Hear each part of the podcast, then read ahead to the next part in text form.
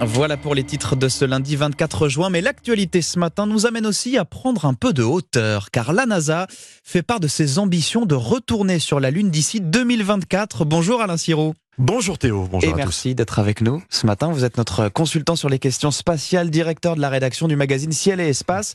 En 2024, nous aurons un homme et une femme sur la Lune. En 2028, nous y serons de façon durable, a donc déclaré le patron de la NASA au Salon du Bourget la semaine dernière. Il se trouve que vous l'avez interviewé, ce monsieur. Vous y croyez, vous, à, ce retour de, l'homme sur la Lune en 2024 C'est crédible? Bah, Je lui ai posé la question les yeux dans les yeux. Euh, alors 2024, c'est sérieux?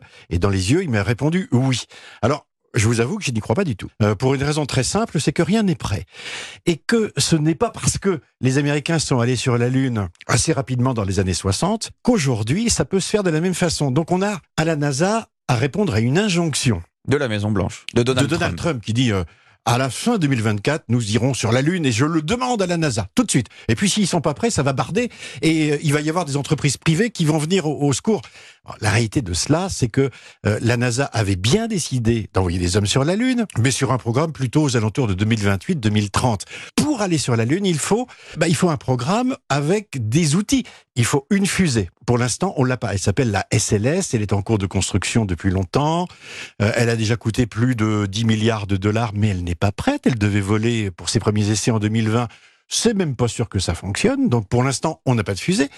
Ensuite, pour aller sur la Lune, pour se poser sur la Lune, il faut euh, un engin qu'on appelait autrefois avec Apollo le LEM, hmm. c'est-à-dire le module Un module d'alunissage. Il n'existe pas. Et il faut 20 à 30 millions euh, de dollars en plus, euh, a dit le patron de la NASA, pour arriver à... À peu près une trentaine de milliards de dollars, à minima. Mais vous savez, on n'est plus dans les années 60, c'est pas parce que encore une fois, la technologie de l'époque ne ressemble, ne ressemble pas à celle d'aujourd'hui. Mais aujourd'hui, Alain, on a l'impression qu'en voyant les SpaceX, toutes les sociétés privées, on se dit, bah voilà, ils arrivent même à faire revenir des modules sur Terre. Pourquoi est-ce que dans 4 ans, on n'arriverait pas à aller sur la Lune? C'est vraiment impossible. Parce qu'il faut envoyer des hommes et surtout, il faut les ramener vivants. C'est bien le problème des hommes. C'est-à-dire qu'aujourd'hui, on n'accepte pas l'idée d'envoyer euh, un équipage en disant, oh, bah, il y aura une chance sur deux qu'ils reviennent pas. Donc ça, c'est pas acceptable. Et puis ensuite, c'est que euh, il s'agit pas seulement de se poser, de descendre. Mais le programme consiste à dire que c'est une étape pour Mars, donc s'y installer, installer une base lunaire de façon permanente, mmh. y vivre, en fait installer une infrastructure. Et une infrastructure, c'est beaucoup d'éléments qui doivent être testés et, qui doivent fonctionner à 100%. Encore une fois, on est dans le vol humain. Et puis il faut les emmener, effectivement, pas enlever, pas emmener juste une équipe de, quelques hommes. J'allais vous demander justement, 50 ans après, pourquoi est-ce qu'il y a ce regain d'intérêt? On sait que les Chinois sont allés se poser euh, sur la face cachée de la Lune au mois de janvier. Pourquoi est-ce qu'il y a ce regain d'intérêt maintenant? À quoi ça nous sert d'aller encore aujourd'hui sur la Lune, surtout si ça coûte autant d'argent? Parce que c'est la destination la plus proche. C'est celle qui permet de faire la démonstration, et on le voit bien avec, euh, euh, je dirais, le programme chinois, ce qu'une nation a la capacité à envoyer des hommes, de les ramener vivants et d'entretenir toute une structure qui permet de faire ça. Les Chinois, finalement, ne se sont pas lancés dans une compétition il n'y a pas de course à la Lune.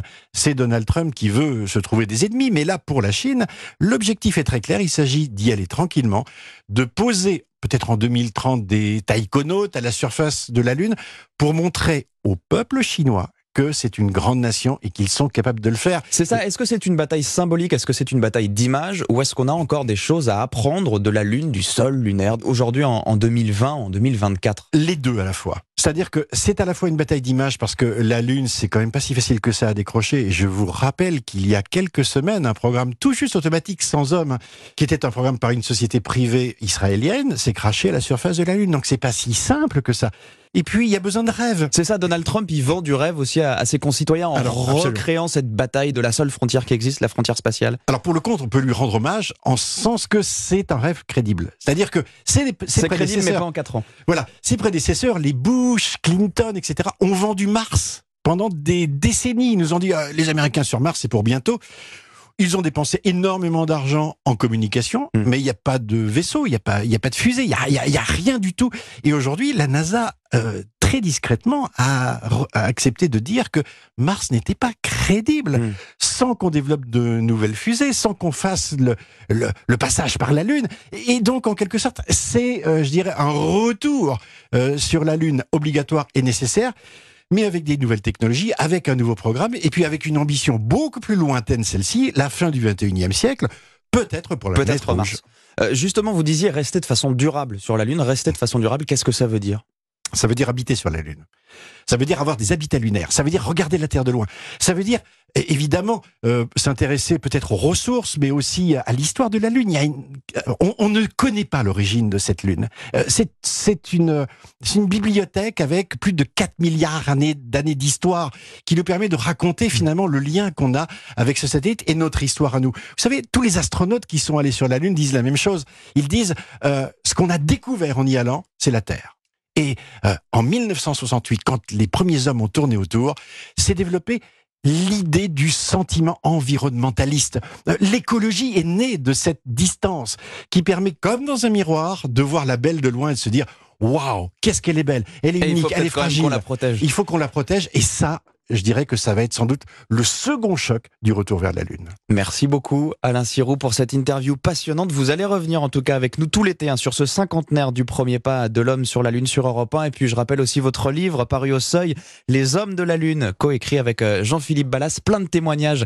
Euh, Hubert Reeves, Ken Follett, Ryan Gosling, Ron Howard, leurs souvenirs de, de ce jour-là. On vous le recommande vivement sur Europe 1. Merci. Merci à vous. Alain et à bientôt donc.